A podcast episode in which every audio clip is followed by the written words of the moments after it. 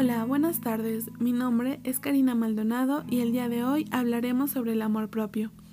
Este es un tema que abarca todas las áreas de tu vida, tanto personal como social, y claro está que también en las relaciones amorosas, puesto que el cariño y los tratos que recibimos son el reflejo del amor que tú mismo te tienes. Interesante, ¿no?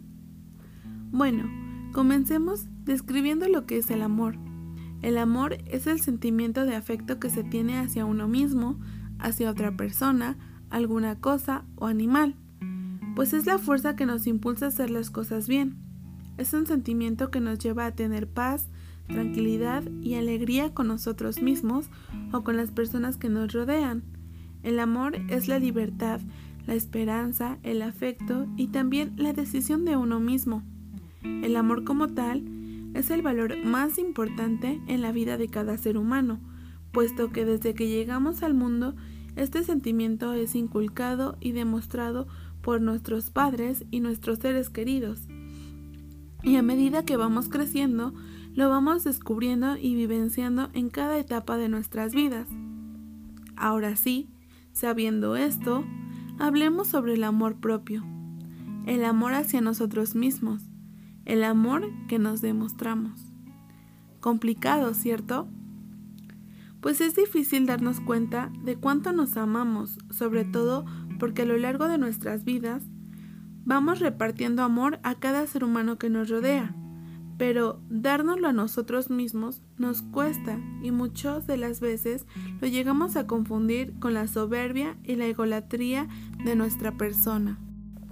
El amor propio debería ser el sentimiento más importante en nuestras vidas, puesto que con él evitaríamos muchos fracasos, rupturas y emociones negativas que la mayoría de las veces nos invaden, envenenando nuestra alma, mente y corazón. En especial todo esto porque en una sociedad se van creando estereotipos del cómo deberíamos de ser, física y moralmente, haciéndonos creer que existen cosas malas en nosotros y dando a notar que en el exterior tenemos defectos.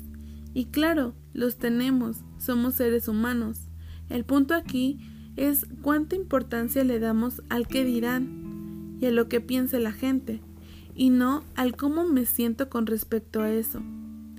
Lo más importante es saber cuáles son tus virtudes, tus fortalezas, los defectos y debilidades que tienes como persona, para así encontrar un equilibrio emocional y puedas amarte y aceptarte tal cual eres, creyendo en ti y confiando en ti.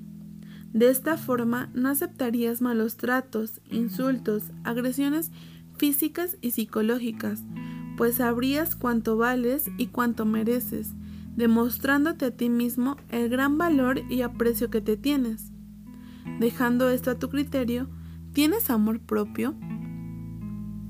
Para cerrar con este tema, por el día de hoy, te invito a que hagas un inventario moral de todas aquellas cosas positivas que tienes, pero sobre todo las negativas, para que así puedas transformarlas y llevar una vida con más amor y menos veneno en el corazón.